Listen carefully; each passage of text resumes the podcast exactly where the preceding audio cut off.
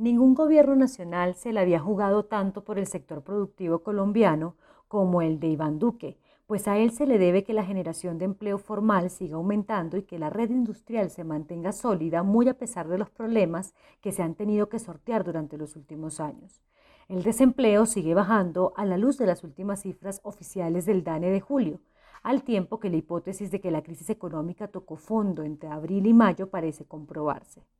Un ejemplo de esa ayuda decidida al sector productivo es el polémico, préstamo aprobado por el Ministerio de Hacienda a Avianca Holding, empresa históricamente colombiana de nacimiento, pero ahora domiciliada en Panamá y que se acogió a la ley de quiebras en Estados Unidos que la obliga a recomponer sus deudas. Hecho que no es menor dado que tiene 21.000 empleos, la mayoría en Colombia, y que mantiene 48% del mercado de vuelos domésticos y 20% de los internacionales, situación que la convierte en dorsal para la recuperación económica. No se trata de una nacionalización, es un préstamo de máximo 370 millones de dólares a 18 meses que coincidirá con la obligatoria salida del capítulo 11 si esto no ocurre en ese tiempo estimado, los acreedores serán los primeros en recibir su dinero. Colombia, si hace efectivo el préstamo, entraría entre los primeros acreedores después de empresas como United Airlines y de bancos estadounidenses como Wells Fargo.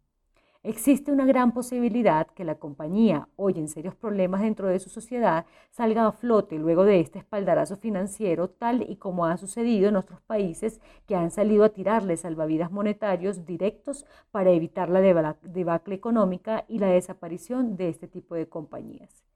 Que un gobierno se la juegue de esta manera por el sector productivo es loable y habla mucho de la fortaleza de un país y del liderazgo de quienes toman esas decisiones por polémicas que parezcan. Ahora bien,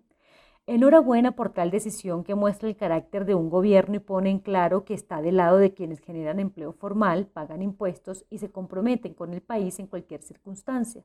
Pero esa ayuda decidida debe ser sectorial, no particular, porque se puede prestar para malos entendidos. Dentro de la emergencia económica se configuró el decreto 811 mediante el cual dicta medidas para la inversión y enajenación por parte del Estado, que dio luz verde para inyectar capitales en empresas perjudicadas por la crisis, que pueden superar el centenar al primer semestre de 2020 y que se han acogido a la ley de quiebras local en la Superintendencia de Sociedades. No puede haber empresas de primera y segunda categoría. Todas generan empleo, pagan impuestos y son importantes para sus socios y accionistas. Lo que debe dejar claro el Gobierno Nacional es que su política de ayuda al sector productivo es amplia, es sectorial y con énfasis regional y que bajo ningún motivo dentro de la emergencia hubo decretos con nombre propio.